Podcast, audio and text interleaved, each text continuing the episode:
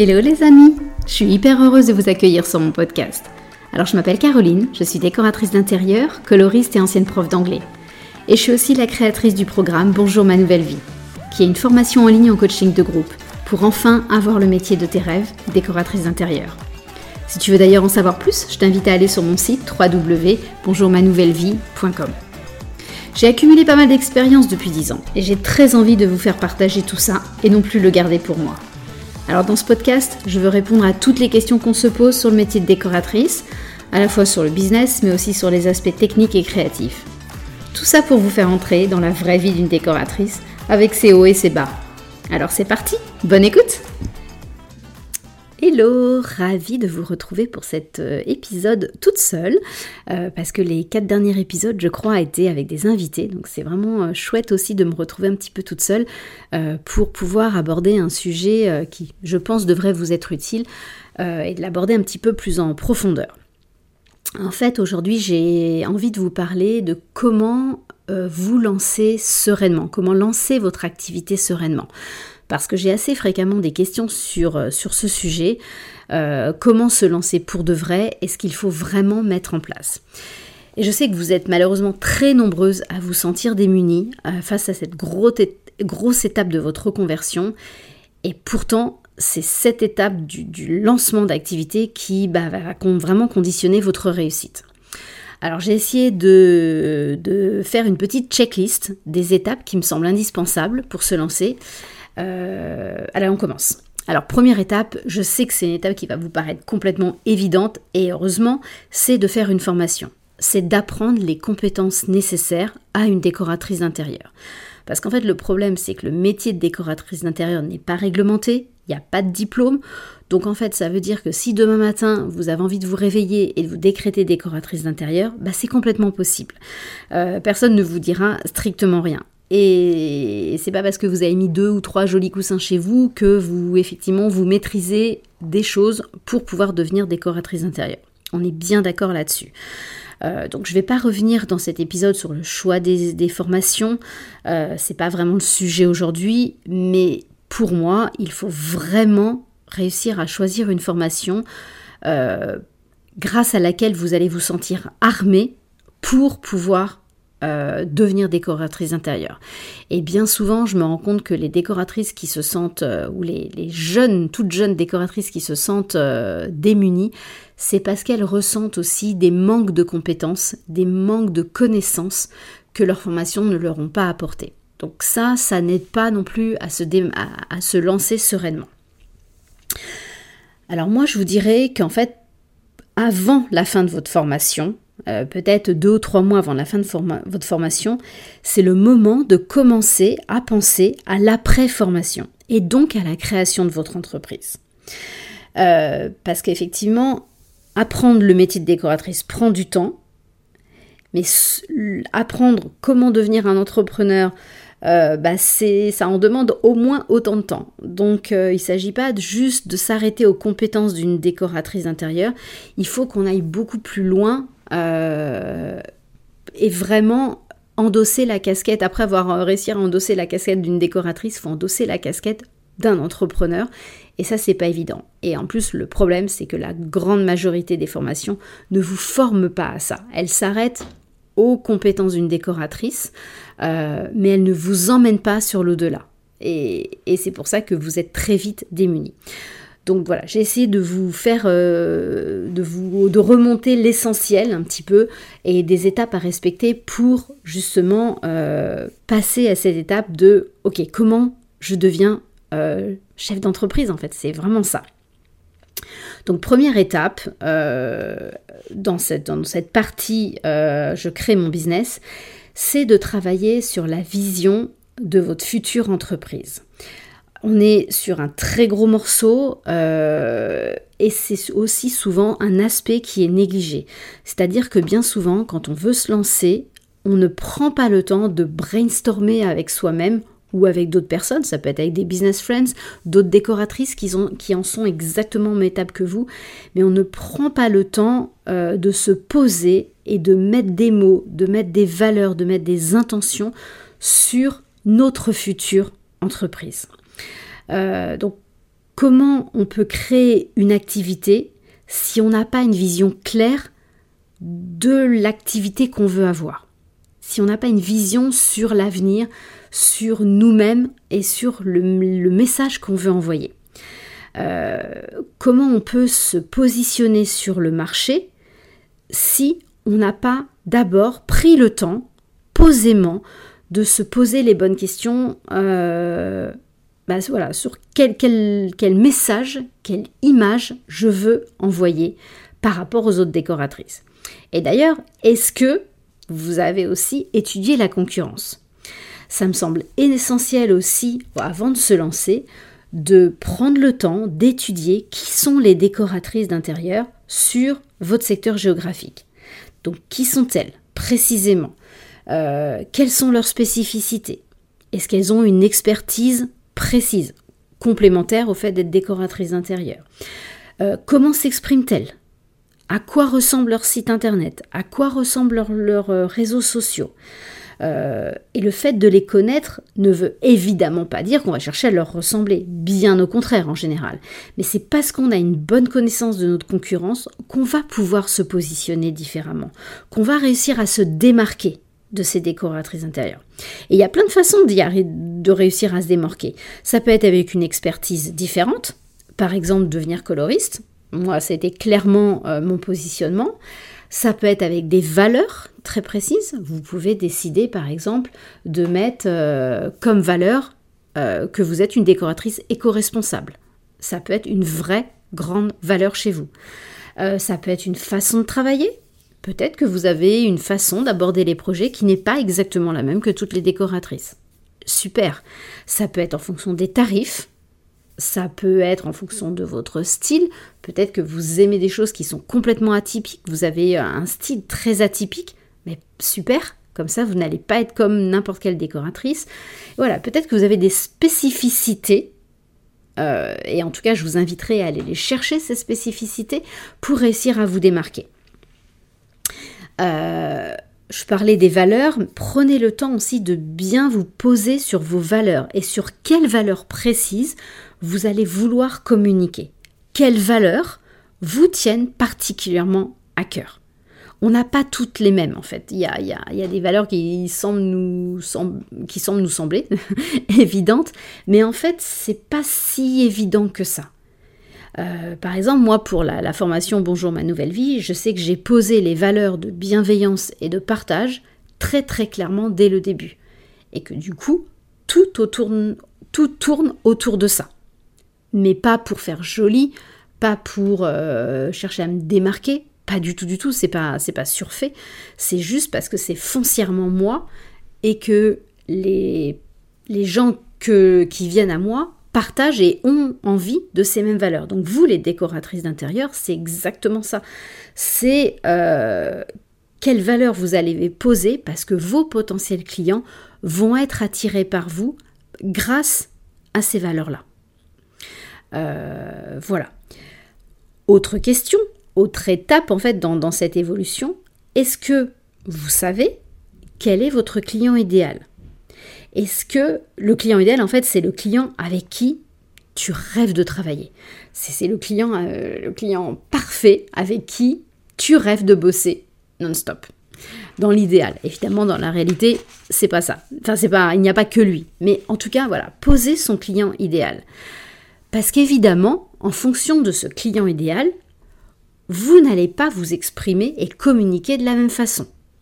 La communication ne sera pas du tout la même. Je vous donne un exemple. Par exemple, mon client idéal, c'est un couple euh, avec une plutôt bonne situation et des enfants. Du coup, je vais me poser la question, quels sont leurs besoins? Quels sont leurs problèmes? Quelle communication, moi, je vais mettre en place sur les réseaux sociaux, par exemple, pour qu'ils se sentent concernés par ma communication? Euh, Qu'est-ce que je vais mettre en place pour qu'ils sentent que je m'adresse à eux précisément et pas euh, à, par exemple, des personnes âgées. Euh, qu'est-ce que, euh, quels conseils je vais pouvoir donner qui vont leur parler à eux précisément?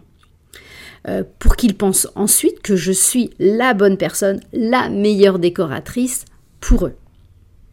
À l'inverse, si mon client idéal c'est un entrepreneur qui veut refaire ses bureaux pour offrir à ses collaborateurs des espaces de travail super agréables, bah, j'aborderai sûrement pas les mêmes thématiques. Je me pencherai probablement pas sur les mêmes, euh, les mêmes thématiques.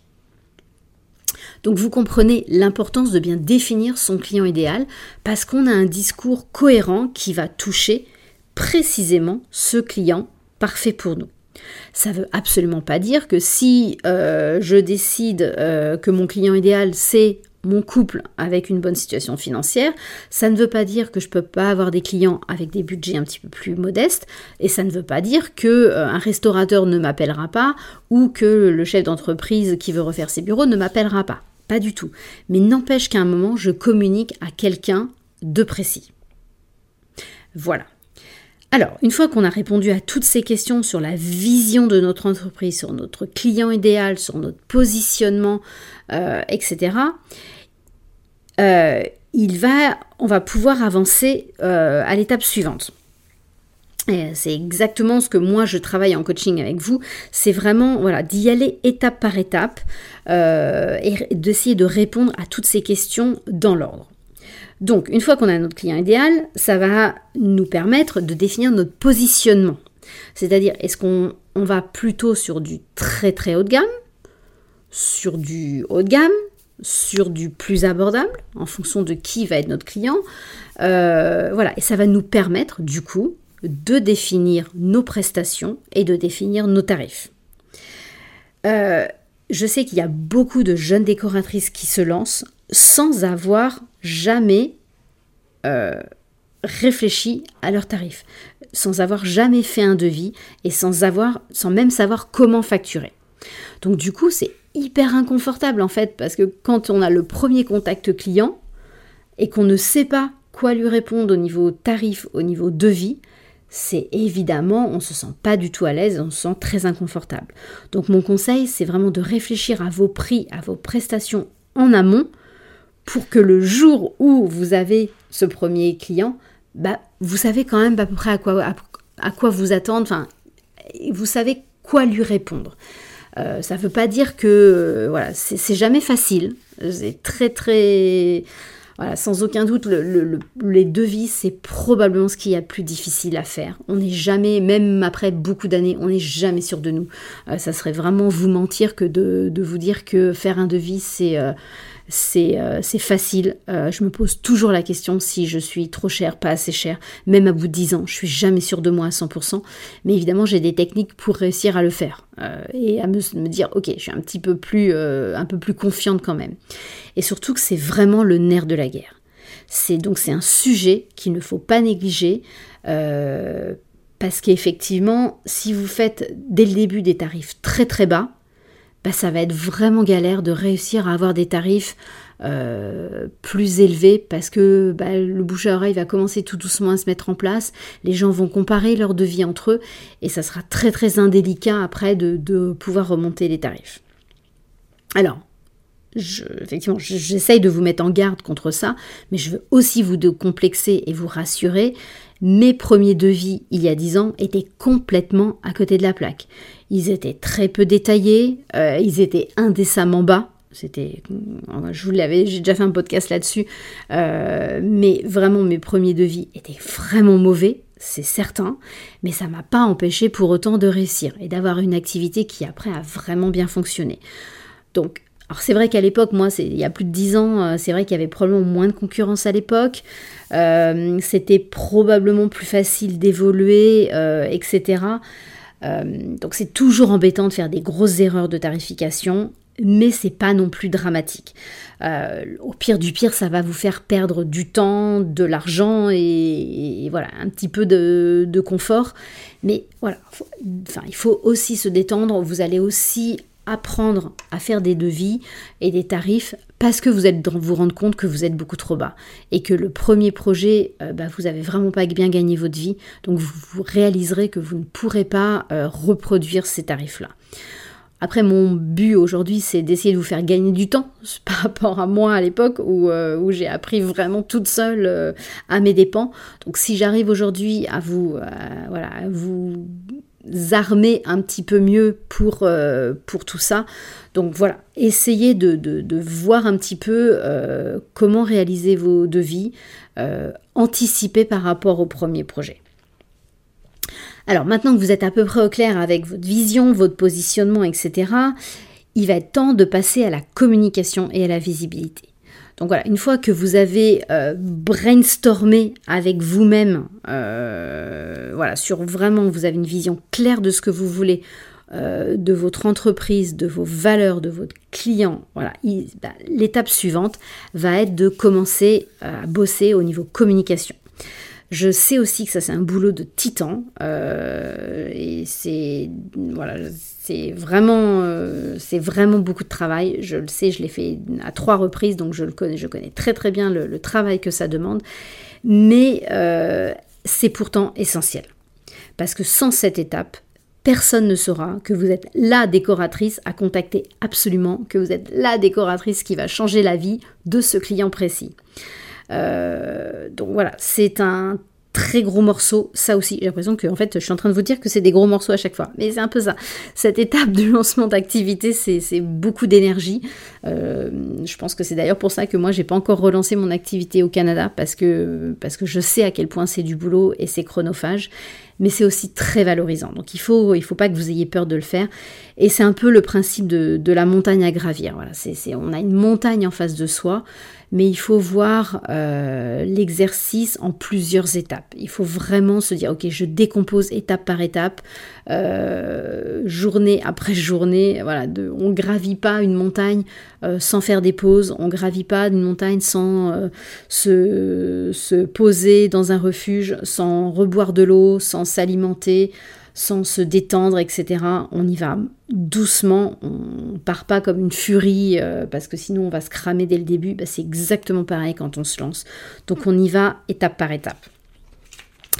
Euh, à cette étape-là, il va être essentiel aussi de définir votre image de marque.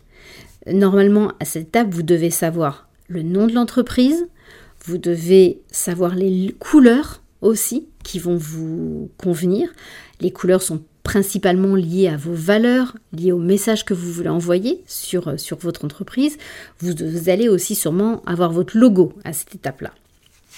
Donc dans euh, ce gros exercice de la communication et de la visibilité, bah moi je vous conseillerais par commencer par des réseaux sociaux. Donc choisissez un réseau social, ça sert à rien de s'éparpiller et d'en avoir euh, quatre différents. C'est franchement, euh, à mon avis, courir plusieurs lièvres et, vous disperser et donc pas mettre les voilà pas mettre suffisamment d'énergie dans chaque. Euh, parfois on dit que c'est bien aussi de pas mettre tous ses œufs dans le même panier, peut-être, mais euh, bosser sur les réseaux sociaux c'est un boulot presque à temps plein, c'est un truc de dingue. Donc et on a il n'y a pas toujours les mêmes codes entre un TikTok, Instagram, LinkedIn, etc. Donc choisissez-en un, choisissez le réseau social, où est votre client Donc si je reprends mon, client, mon exemple du client aidé à l'avant, mon couple avec euh, ses enfants, bah, il y a peut-être de fortes chances qu'il soit sur Instagram. Donc moi, je vais aller me positionner sur Instagram. En revanche, si mon client idéal, c'est le chef d'entreprise qui veut refaire ses bureaux, bah lui, il y a de fortes chances qu'il soit plutôt sur LinkedIn. Et donc c'est peut-être plutôt sur LinkedIn que je vais aller me positionner dans un premier temps. Il sera évidemment possible après de diversifier, mais en tout cas pour démarrer. Donc renseignez-vous bien sur les codes de chaque réseau social, du réseau social que vous avez choisi. Euh, pour rappel, pour concernant Instagram, j'avais enregistré avec Chloé de Citronelle Communication l'épisode 8 où elle vous donnait plein d'astuces pour vous lancer sur Instagram, donc euh, n'hésitez pas à retourner l'écouter. Et puis concernant les réseaux sociaux, créez-vous une routine une routine pour être vraiment régulière. Parce que oui, la clé de la réussite sur les réseaux sociaux, c'est la régularité. Et c'est aussi le fait de publier de façon pertinente. Donc c'est pour ça qu'on ne publie pas exactement pareil sur LinkedIn ou sur Instagram, sur Facebook, ou voilà, chaque réseau social a ses codes qu'on est censé euh, connaître et maîtriser.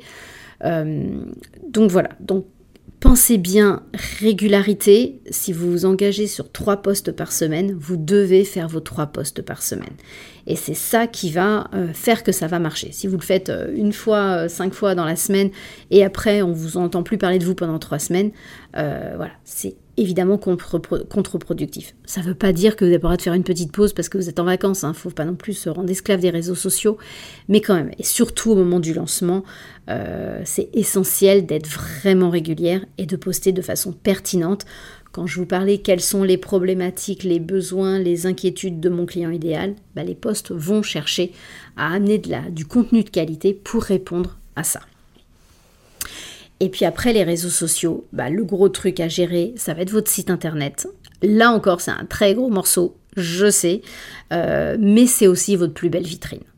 c'est quelque chose qui va être encore plus qualitatif que les réseaux sociaux parce que ça, c'est, ça reste euh, affiché en permanence. Il n'y a pas de côté éphémère comme les réseaux sociaux. Euh, donc il faut vraiment prendre le temps nécessaire pour votre site internet. Ça va être le moment de rassembler toutes les informations, tout le brainstorming que je vous disais de faire en amont. Ça va être le moment euh, de tout rassembler pour pouvoir écrire les textes du site internet. Alors il y a plusieurs textes à écrire. Il y a notamment le qui suis-je. Euh, donc là, ça va être plus en mode storytelling de votre histoire. Euh, posez, voilà, de votre parcours. C'est le moment de parler de soi, d'en dire et, pas forcément des généralités en fait, pas forcément des banalités. Je trouve que c'est chouette quand, nos prospects, nos futurs clients réussissent à, connaître euh, qui on est grâce à ce fameux onglet de nos sites internet sur le qui suis-je. Parce que c'est quand on va se raconter que nos prospects vont avoir envie de nous contacter c'est parce qu'on va avoir une petite phrase qui résonne en eux, c'est parce qu'on va avoir une anecdote qui résonne en eux, un parcours qui résonne en eux, des valeurs qui leur parlent, qu'ils vont avoir envie de passer à l'action et de nous envoyer un mail ou de nous passer un, coup de fil. Donc ne négligez pas cette, partie sur vous, soyez authentique. Euh, alors il ne s'agit pas de rentrer dans son intimité et de raconter toute sa life, mais moi je pense quand même qu'il faut, il faut se confier un tout petit peu. Pourquoi vous en êtes là? Pourquoi cette reconversion? Qu'est-ce qui vous anime Etc. Donc voilà, il y a toute une, étape d'écriture de texte. Je sais que c'est pas, vous n'êtes pas toutes confortable avec ça, parce que c'est vraiment euh, des qualités euh, qui sont bah, qu'on n'a pas forcément développées avant, donc c'est tout à fait compréhensible. Mais pourtant, lâcher prise et réussir à se raconter, je pense que c'est essentiel. Ensuite, les autres textes qu'il va falloir rédiger, c'est toutes nos prestations. Euh, et là, c'est aussi le moment de mettre en mots euh, tout ce que vous avez déterminé quand je vous parlais de prestations, de, tarifs avant. Bah, c'est là qu'il va falloir mettre des mots. Comment vont, se déroule un, rendez-vous euh, avec vous en visite conseil? Comment se passe un projet avec vous? Quelles sont les grandes étapes? Comment ça fonctionne? Etc. Euh, moi, je suis assez partante pour donner pas mal de détails. Je sais qu'il y a beaucoup de décoratrices qui mettent que quelques mots, euh, c'est global, globalement des, banalités et bah, on n'apprend pas grand-chose et c'est un peu comme tout le monde. Euh, moi, je pense que plus on donne de détails, plus, bah, plus on va susciter l'intérêt chez les potentiels clients qui nous suivent. Alors oui, c'est vrai, hein, certains clients ne nous liront jamais jusqu'au bout euh, de nos, de nos, ne liront pas tous nos textes, euh, mais c'est quand même parce qu'il y a ces textes qu'on montre notre expertise, notre professionnalisme, notre sérieux et notre personnalité aussi surtout. Donc voilà, c'est pareil, prendre le temps naturellement sans chercher des mots savants, sans chercher à écrire euh, de la grande littérature. voilà, écrire les, prestations, comment ça va se passer. Je pense que c'est aussi essentiel d'indiquer le prix euh, de nos prestations. Alors, en général, seule la visite conseil a un prix. Euh, après, les, projets globaux, bah, c'est vrai qu'on n'est jamais capable de donner des prix. Euh, donc, la visite conseil est souvent le seul prix qui apparaît, mais c'est quand même assez important de, le mentionner.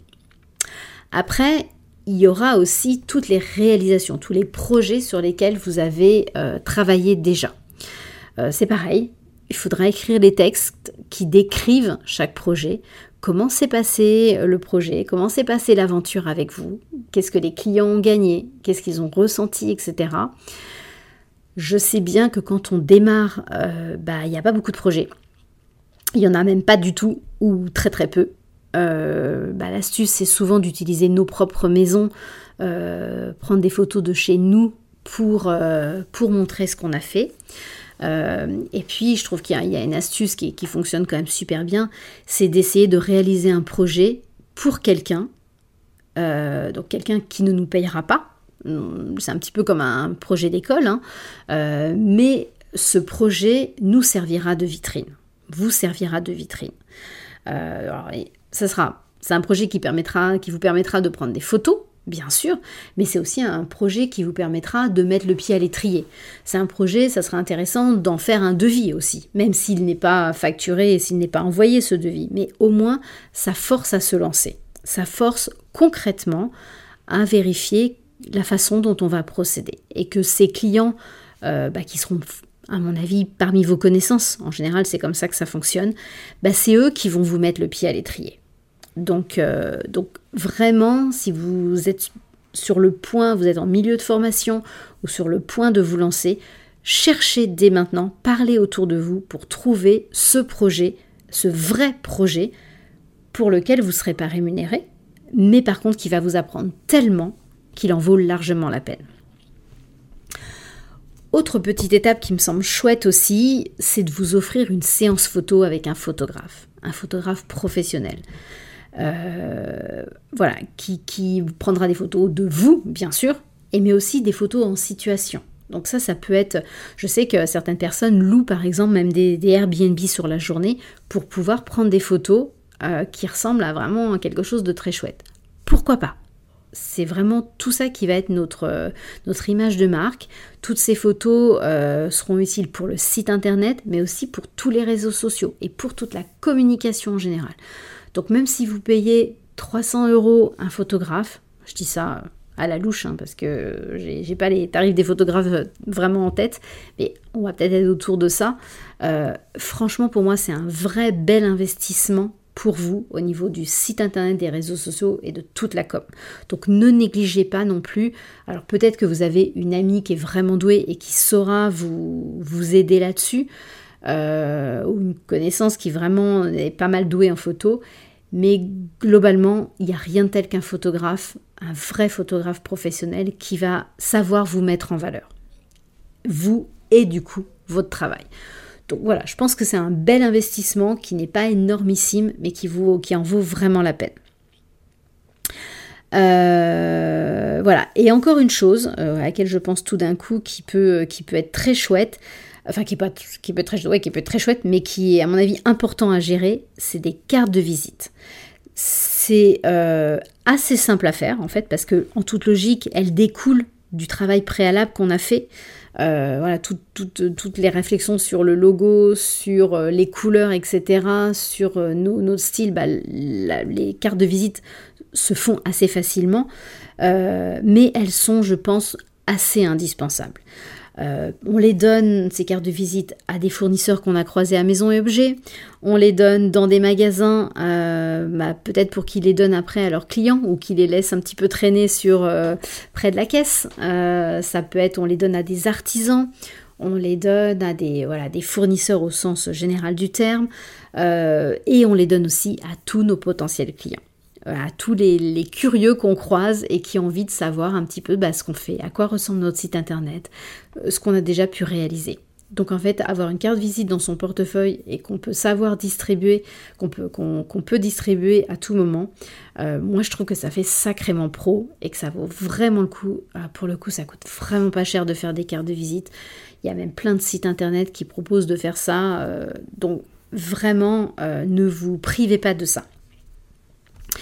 Euh, voilà, et ça, je, vais le répéter maintenant, mais je vous l'ai dit euh, quand même un petit peu au début, euh, entre le moment où vous allez commencer à vous pencher sur ces questions, même sur le site internet et sur sa mise en ligne, il va se passer du temps.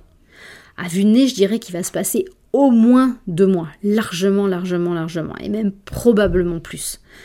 Euh, le temps d'écrire tous ces textes, le temps de vraiment brainstormer sur ces valeurs, il va se passer deux, trois mois largement. Donc si, pour moi, c'est pas à la fin de notre formation qu'on commence à se pencher sur ces questions. C'est au moins 2-3 mois en amont, parce qu'on sait déjà un petit peu ce qu'on veut, même 2-3 mois avant de finir sa formation, on sait déjà la direction qu'on a envie de prendre, ou on devrait savoir. Donc voilà, se pencher sur toutes ces questions, brainstormer, avoir un cahier ou peut-être un fichier. Cahier parce que je suis vieille et j'adore écrire. mais, euh, mais voilà, poser des mots et puis potentiellement raturer, y revenir, brainstormer avec soi-même, euh, voilà, échanger avec, avec euh, des personnes de confiance qui sauront vous challenger et vous aider à avancer. Ça prend du temps. Et donc pour moi, le commencer le plus tôt possible, bah, c'est aussi le fait de ne pas perdre trop de temps. voilà, on gagne du temps en fait. plus vite on commence, plus vite on, peut être opérationnel pour vraiment lancer son activité. Euh, voilà, donc faire tout ça, je pense que ça va vraiment vous aider. Vous allez vous sentir beaucoup plus armé euh, pour vous lancer. Vraiment, le fait de, se poser, de prendre le temps, vous allez vous sentir bien mieux. Euh, il y aura toujours du stress. C'est voilà, faut, pas, faut pas le nier. Il y aura toujours le stress de l'inconnu. Il y aura toujours l'inquiétude de la première fois. Euh, l'inquiétude du premier client, du premier projet, du premier devis, est-ce que j'ai fait assez bien, est-ce que c'est trop, est-ce que c'est pas assez ceci, il y aura toujours ça. Euh, ça fait partie du jeu, ça fait partie de la vie de, se lancer. Euh, on sort clairement de nos zones de confort. on apprend avec ses erreurs, on apprend avec les quoi, qu'on apprend avec les trucs qui, qui déconnent. mais déjà le fait d'y penser en amont, bah, vous allez mettre quand même toutes les chances de votre, toutes les chances de votre côté pour que ça se passe bien, que se passe le mieux possible et que vous soyez pas trop dans une, euh, situation d'inconfort. Euh, et puis que vous procrastiniez pas trop parce que plus on voilà plus on doute euh, moins on ose parler de notre activité plus on repousse l'échéance et ça bah, c'est jamais l'idéal en fait euh, donc voilà euh, ce que je pouvais essayer de vous dire aujourd'hui. J'espère que c'est assez clair. Si vous avez des questions, vous n'hésitez pas à m'envoyer un petit message.